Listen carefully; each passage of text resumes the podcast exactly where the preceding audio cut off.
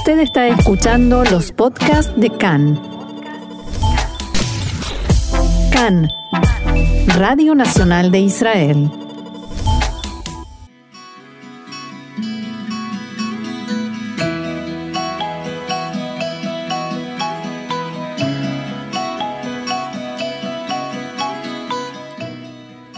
Café Literario, una pausa con buenos libros y la mejor compañía, con Orna Stoliar.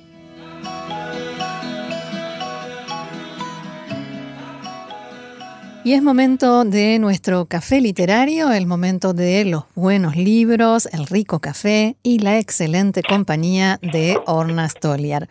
Hola Orna, ¿cómo estás? Estoy bien en estos tiempos complicados, pero es. si uno está sano y tiene trabajo, no tengo de qué quejarme. Y buenos libros.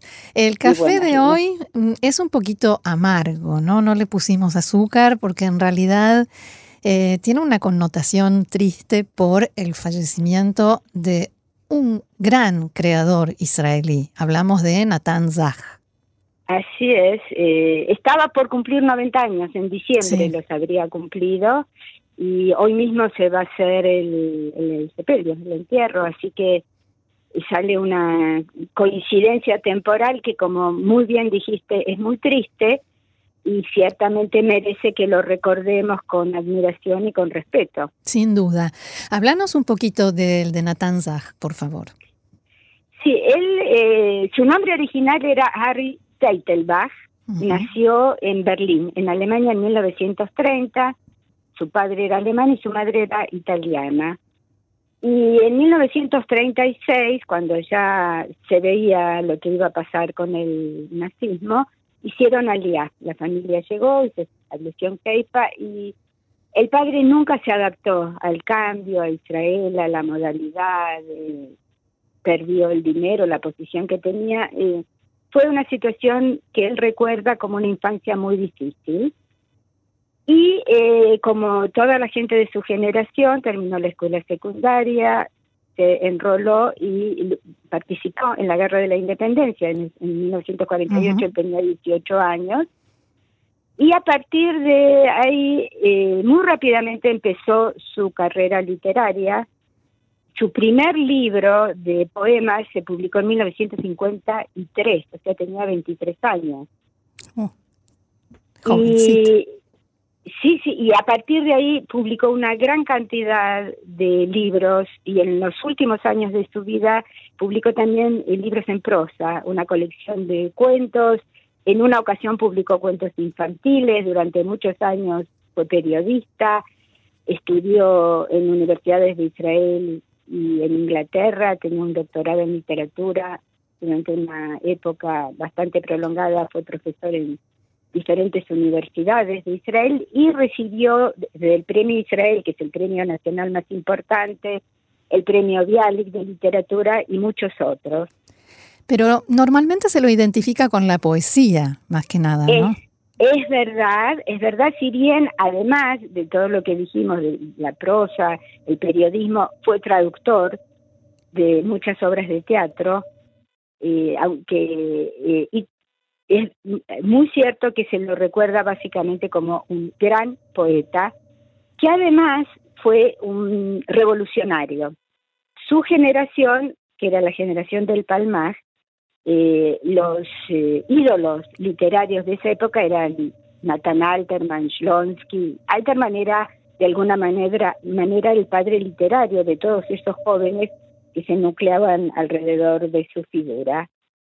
Y Nathan Sach y otro grupo de jóvenes contestatarios formaron una, una, un pequeño grupo literario que se llamaba Likrat, que en hebreo significa Asia. O sea, ellos no miraban hacia atrás, hacia Alterman, Shlonsky, Lea Goldberg, sino hacia adelante, y querían iniciar una nueva era literaria. Y Nathan Zach publicó un artículo de crítica literaria donde sostenía que la poesía de Alterman era mecánica, era artificial, que todos esos recursos métricos y sonoros eh, no le agregaban, sino que disminuían el valor del sentido poético y del sentimiento poético, que era eh, simbólicamente podemos decir era una forma de matar al padre literario de todos ellos. una, una rebelión en toda regla. Una rebelión de libro, podríamos decir. sí los que estaban en ese grupo con él, hay muchos nombres que nos suenan conocidos, David Avidán, Yehuda Mihai, Ariel Sivan, Moshe y otros, que publicaron una revista literaria que se llamaba también como el Grupo Licrat y que por supuesto sobrevivió unos pocos números por razones financieras sobre todo. Podemos agregar que pasados unos cuantos años, eh, Natal admitió que Alterman era un gran poeta y que el artículo que él habría escrito eh, pecaba de ciertas exageraciones. Ah. sí. Pero de todos modos, eh, sin duda, ellos iniciaron una escuela literaria nueva en la literatura hebrea contemporánea. Los autores de la generación anterior estaban muy influidos por la poesía francesa, por el simbolismo y por la literatura rusa. Este nuevo grupo eh, no buscaba tanto los efectos sonoros, las aliteraciones, no buscaba la rima ni un ritmo eh, parejo, sino que estaban más inspirados por la poesía en lengua inglesa, no solo Inglaterra, Estados Unidos, que en ese sentido era una estructura mucho más libre, menos apegada a, ciertos formalismos, y eh, que buscaba expresar sobre todo al individuo, no al grupo, no como en la época del claro, que era el yo colectivo, nosotros. Sí. Ellos eh, reflejan la realidad interior del individuo y hay cierta influencia también del existencialismo francés, de ese sentido de la soledad. El individuo está solo, eh, tiene que enfrentarse solo con sus angustias, con sus problemas, con sus pesares, y eso es lo que refleja uno de sus poemas más conocidos, que se llama justamente Levado, solo. Sí, Y, la mayor parte de sus poemas son textos breves, algunos son muy breves, y si te parece bien, leo la traducción. Por supuesto, sí. No es bueno que el hombre esté solo, pero él está solo de todos modos. Y él espera y está solo. Y él se demora y está solo. Y él solo sabe que aunque se demore, habrá de venir. Esto es todo. Ni más ni menos. Sí, acá está, es algo muy interesante porque él toma esa frase bíblica, Lotov Eyotadam Levadó, no es bueno que el hombre esté solo, del Génesis, que a partir de eso Dios decide crear a la mujer para que no esté solo. Pero en este texto él hace un cambio de orientación y dice, pero está solo de todos modos. Que es exactamente lo contrario de lo, lo que lo antecedió. Exactamente. Antes todo era nosotros, el grupo, los amigos, la patria, eh, alrededor de la fogata, sentarse a cantar, a contar historias y saber que uno tiene eh, los hermanos de armas que son también hermanos de la vida. Claro. Acá decir, aunque esté rodeado de gente, está solo, pero lo interesante es que dice, él espera, dice, y él solo sabe que aunque se demore, habrá de venir pero no nos dice quién habrá de quién? Y hay algo que por radio no podemos verlo, que tiene que ver con los signos de puntuación. Eh, usa el punto en dos o tres ocasiones en el poema, pero después de la última palabra, venir, no hay nada, no hay punto, ni coma, ni puntos suspensivos. Y no porque se olvidó. Y no porque se olvidó, exactamente. Él transforma los signos de puntuación en un recurso literario en este caso. Claro. Y, sí, si te parece bien, este poema está musicalizado y si tenemos tiempo podemos oír, aunque sea una estrofa, una parte. Sí, claro, cómo no, lo escuchamos. Muy bien.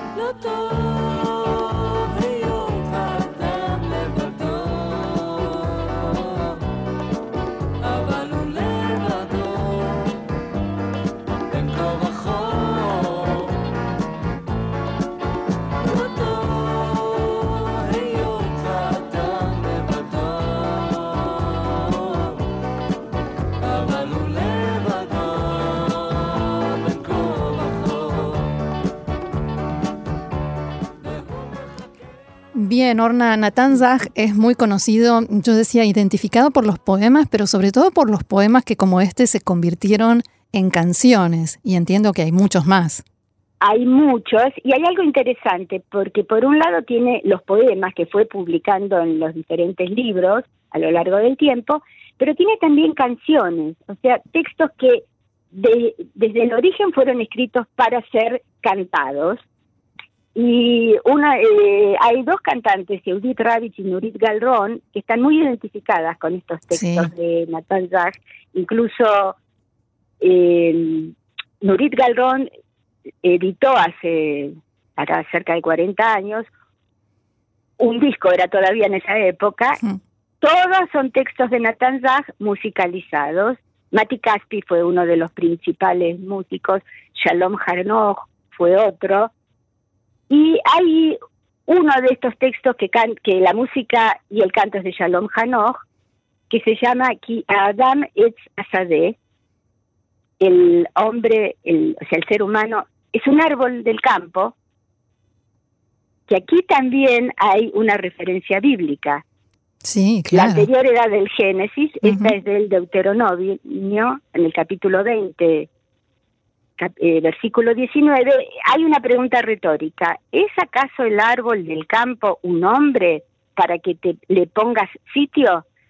Que tiene que ver en, el periodo de la conquista de, de lo que era Canaán en ese entonces, Dios indica que cuando entren a un lugar para conquistarlo, no destruyan los árboles que encuentren ahí, combatan con el pueblo que vive, pero no destruyan los árboles. Y aparece esta pregunta, ¿es acaso el árbol del campo un hombre?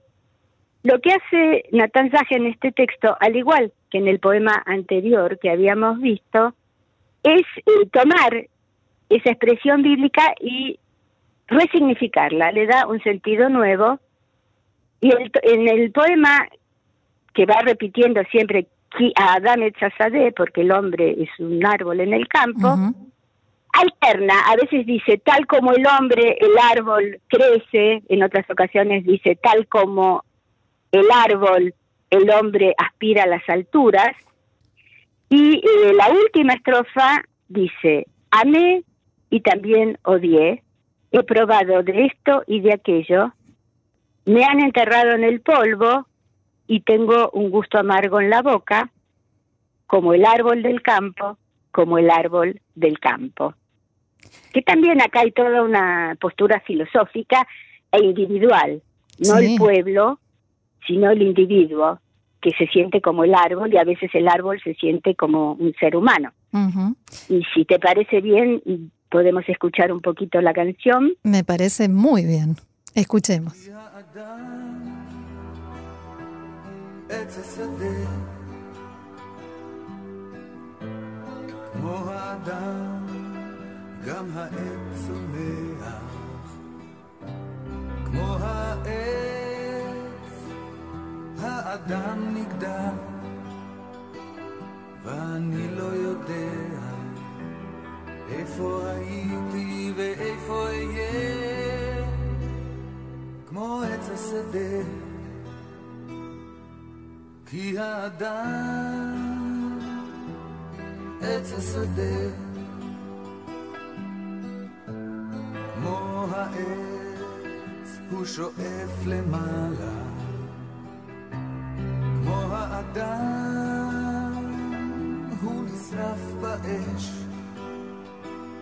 ואני לא יודע איפה הייתי ואיפה אהיה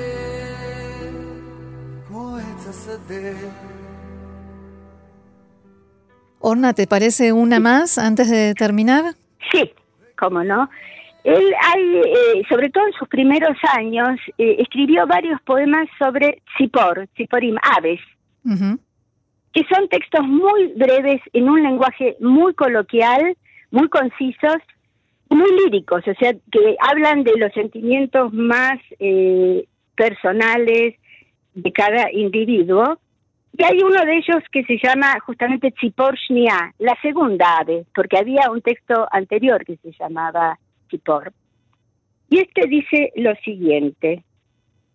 Vi un ave de gran belleza. El ave me vio, un ave tan bella como esta no habré de ver hasta el día de mi muerte. Me, atravesó un temblor de sol, dije palabras de paz. Las palabras que dije ayer no habré de decirlas hoy. Este es, podríamos decir así como Beethoven tenía la oda a la alegría, este es un canto a la belleza. Sí, es hermoso. la belleza interna y fijémonos qué palabras sencillas, qué texto breve, y acá aparece el sol, la paz, la belleza, el habla y el silencio también. Hoy ya no diré lo que dije ayer. Y la versión que te propongo que oigamos, porque afortunadamente hay muchos cantantes que la han interpretado, era, es un dúo Susan y Fran, ellas eran eh, dos estudiantes canadienses que habían hecho día, se conocieron en la universidad y formaron un dúo y se presentaban, sobre todo entre el público de estudiantes universitarios, tuvieron mucho éxito allá a principios de los años 70. Después cada una por su lado se volvió a Canadá, eh, cada una hizo su vida y después de muchos años volvieron a Israel, se reencontraron, volvieron a sacar otro eran cassette en esa época, con canciones, y una de ellas es esta, y tienen voces agudas, muy hermosas, y también la música es eh, muy, muy calma y muy tranquila, el compositor es Misha Segal, y te propongo que la belleza que nos dejó Nathan Zag y que está tan bien eh, representada en este texto, Ojalá nos acompañe por muchos años más y sigamos disfrutando de tantos buenos poemas que escribió. Bien, Orna, nos quedamos entonces escuchando esta bella canción y te agradezco muchísimo por, por, todo esto y por habernos ayudado a conocer mejor y a de esta manera hacer nuestro propio homenaje a este gran israelí, a este gran creador y poeta israelí, Natán Zag. Orna Stoliar, muchas gracias y será hasta la próxima. Hasta la próxima, sí. Gracias a Nathan que nos ha dejado este legado de belleza. Sin ninguna duda. Shalom. Shalom.